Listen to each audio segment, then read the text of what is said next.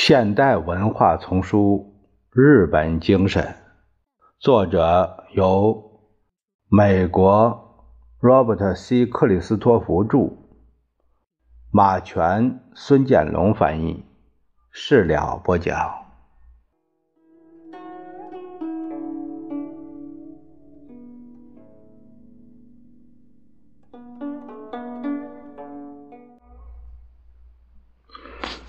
美国人对美日联盟在极大程度上潜伏着的可变性这种状况，令深思熟虑的日本人不安，而且忧之有理。除了美日同盟对于日本经济上、战略上的至关重要性，美国实际上还是唯一一个对日本有普遍尊重的外国。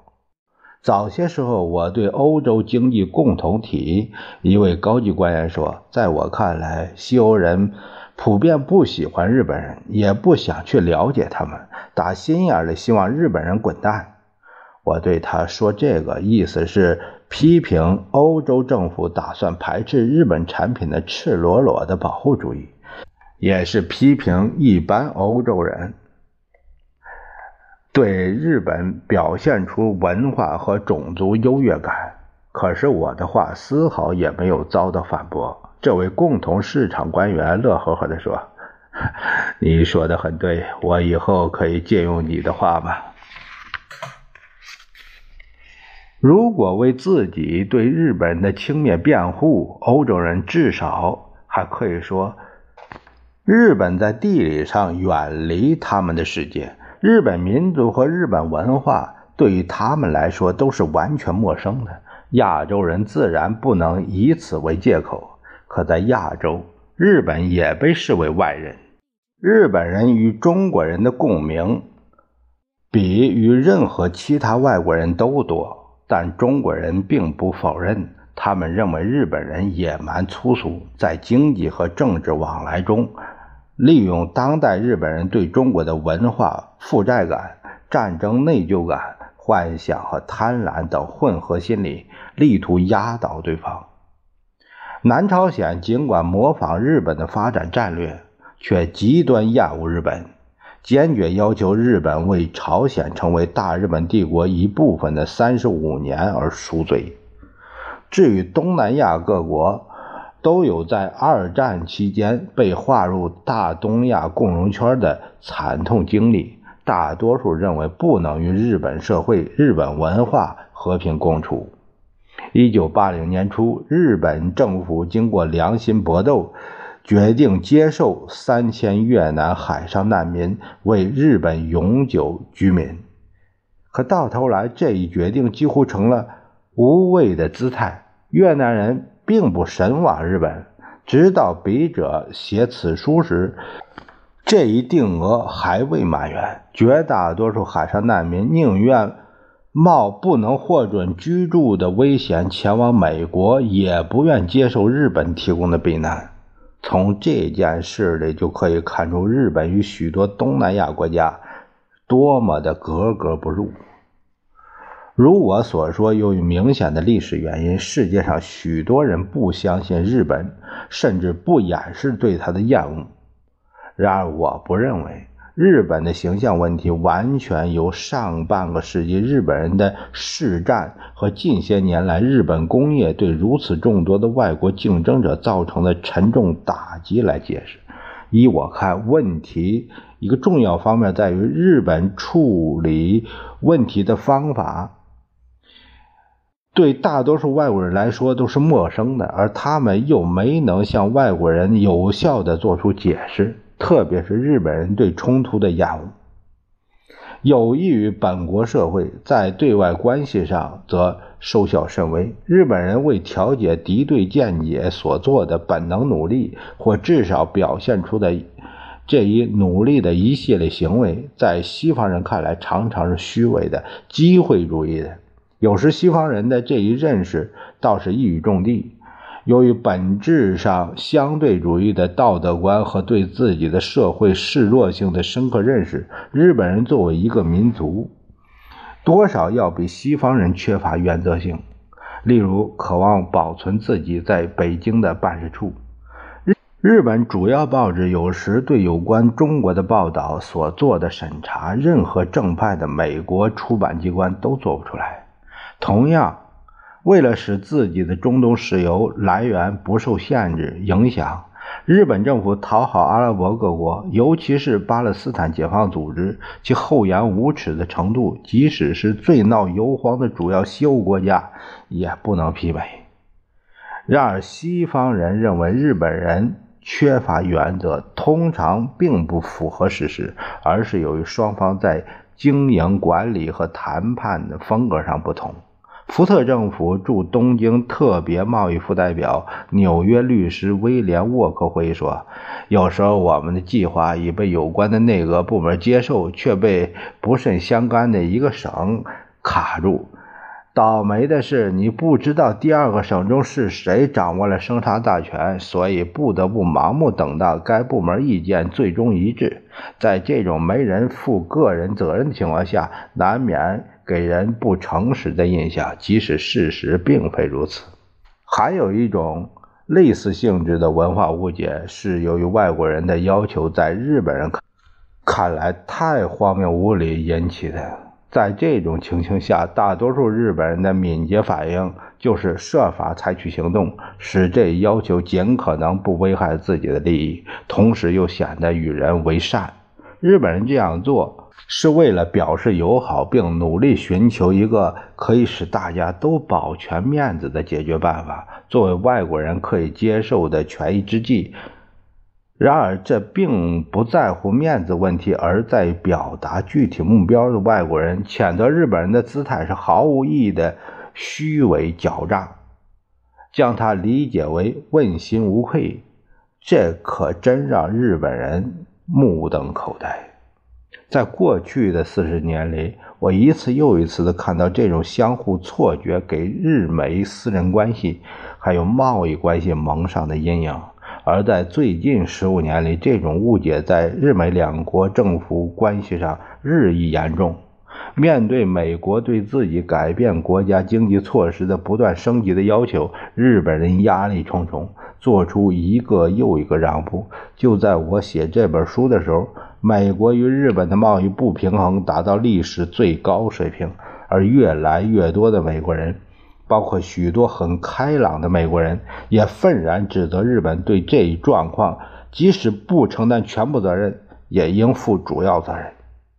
从某种意义上说，这种看法不足为奇，因为美国人很少接触关于这一问题的严肃的相反意见。当然，认为。日本在与美国的经济交往中毫无过错也是愚蠢的。实际上，日本人确实采取了许多限制性和掠夺性政策，但是大量事实证明，美日贸易一边倒，主要应归罪于美国。无论如何，我们很难理解为什么日本对美国出现大规模贸易顺差就大加鞭打，而美国近二十五年来对欧洲共同体和自古以来对加拿大的巨大顺贸易顺差则被认为理所应当。尽管这些争辩非常有利，日本人却踟蹰着，不能恰如其分地引起美国政治家和美国公众的注意。呃，这本书啊，因为写于四十年前，呃呃，就是提到了当年的美日贸易啊，我们这就是四十年后，我们现在的中国也存在着和美中之间的贸易摩擦，他就认为顺差太大，所以现在一直在打压中国，其实是一个调调啊，是一个调调。啊，指责中国这个不对，那个不对，什么不对？就是因为顺差不对。许多人都认识到日美民间关系的冷淡，原因大概在于大多数操纵日本政治的老子辈仍然摆脱不了一种少壮派所说的占领期心理。他们强烈依赖美国，认为过分顶撞美国是不明智、不仗义。但是，不管意识到没有，日本领导人还受到更折磨人的约束，要在美国争取民心，他们既没有这种交往能力，也不具有这种气质。这又当归咎于日本的普遍心理对矛盾冲突的恐惧和对直截了当的厌恶。这两种制约力量，使得日本人，即使是通晓英语的日本人。在按照西方习惯进行明晰严密的劝说和讨论时，很难做得得心应手。我信服了日本人这一包罗万象的特性，是在七十年代早期。当时我被指令组织一支美国人的专栏作家队伍，为《新闻周刊》国际版撰稿。在西欧，我立即就集合了一批俊才。这些作家的英语时有漏洞，但能够直率清晰地表达思想，也就弥补了句法上的不足。相反，在日本容易找到能用标准语法英语写作的人，却很难找到能够或者是愿意写一篇简明明了的专栏文章的人。实际上，所有日本学者和学者的工作。在我看来，就类似于我那条狗在走进自己的被窝，他们围绕着自己尚未阐明的中心思想打转呢。到了想要平静下来道出主题的时候，却突然转入歧途，离题万里。最后，《新闻周刊》还是得到一名叫德山次郎的令人钦佩的日本专栏作家。他在美国生活了十五年。做过出色的士兵、职员和智囊官。总之，正如一位东京记者略有不满地提醒我的，德山次郎绝不是典型的日本人。关于这一点，我所能做到唯一的回答就是：这正是他能够成功地向外国人介绍日本的原因所在。我这位记者朋友因德山次郎的世界主义而藐视他，反映了日本人心理中最让人难以理解的方面之一，就是大多数日本人对外国人和外国文化的非常深刻的矛盾心情。在某种程度上，甚至从浮光掠影的观察中就可以看出，日本人免于接受外来事物，尤其是美国事物。确实，日本人生活的许多方面都已经西化，以至于一位初到日本的人完全可以断言，日本人民正拼命模仿欧洲人或美国人。想来更为有趣的是，在这种想入非非的规划过程中，日本人竟已做到这一步。日本商业广告中的模特，不论是真人还是栩栩如生的艺术品，都以白种人脸型为多。然而，意味深长的是，所有被我要求解释这一现象的日本朋友都断然否认这一事实，声言电视广告中的模特在外形上是地道日本式的。既然他们的话不符合实情，这些日本朋友的表现似乎是某种沙文主义的敏感，但我却不这样认为。其实他们并没意识到，这些电视广告模特看上去很像欧美人，可就是不像现代日本人。我的朋友们只是染上了绝对标准的日本习惯，将文化依附于视为对需要的外国气质、外国风俗的吸收。虽然情况越来越有所改观。大部分日本人，尤其是中老年日本人，在不得不接受面对外国文化、外国风俗时，仍然感到不安。他们只有在和西方观念、西方生活方式保持一定距离时，也就是说，只有在这些东西被移植到日本并被民族化之后，才可以接受。一旦走完日本化这过程，这些拿来的风俗习惯和语言的真正来源就弃之不顾了。例如，我怀疑，我怀疑一百个日本人里边也不会有一个人静下来想想，啤酒并不是日本特产。日本的学生制服也是从德国人那里得到启发。花花公子游戏、牙刷和七天为一周，均为西方舶来品。明治维新以前，日本一直使用中国的农历，为适应国内需要，日本人仍然按神圣帝国朝代，而不是按基督生日计算年代。所以，对一位日本人来说，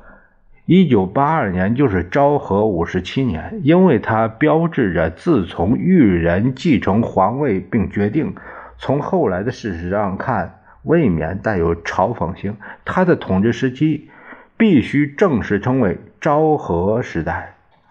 继辉煌的和平以来，已进入了第五十七个年头，呃，昭和五十七年。但是日本人可以轻易地将外来观念、物品或风俗加以稀释或装扮，却不可能对人也这样做。从种族上看，白人、黑人，甚至大部分东南亚人，在日本人眼里显然都是异己的。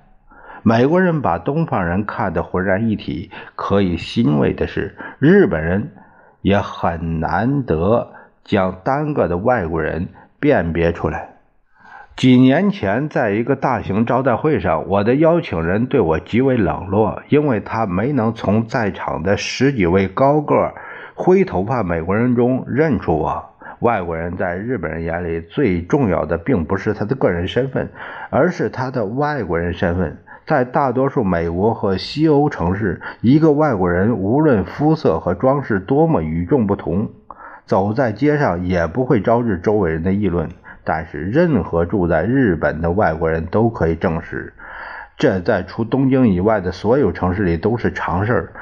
一群嘻嘻哈哈的学龄孩子交头接耳，指着前面的外国人，压低嗓子喊：“外国佬，外国佬！”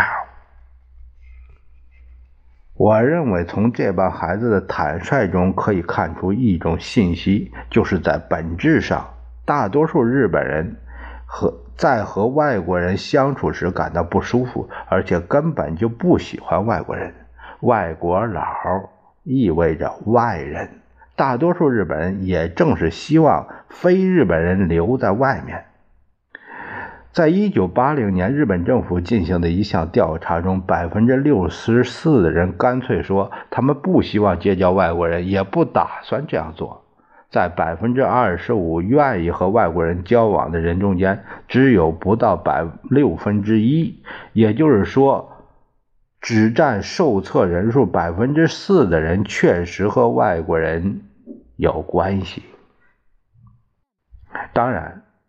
日本作为一支重要的国际经济力量的出现，必然要使他越来越多的日本人接触外国人，不管他们愿意与否。为了业务联系，不得不在国外生活的日本人数目庞大，而且仍在逐步的增长。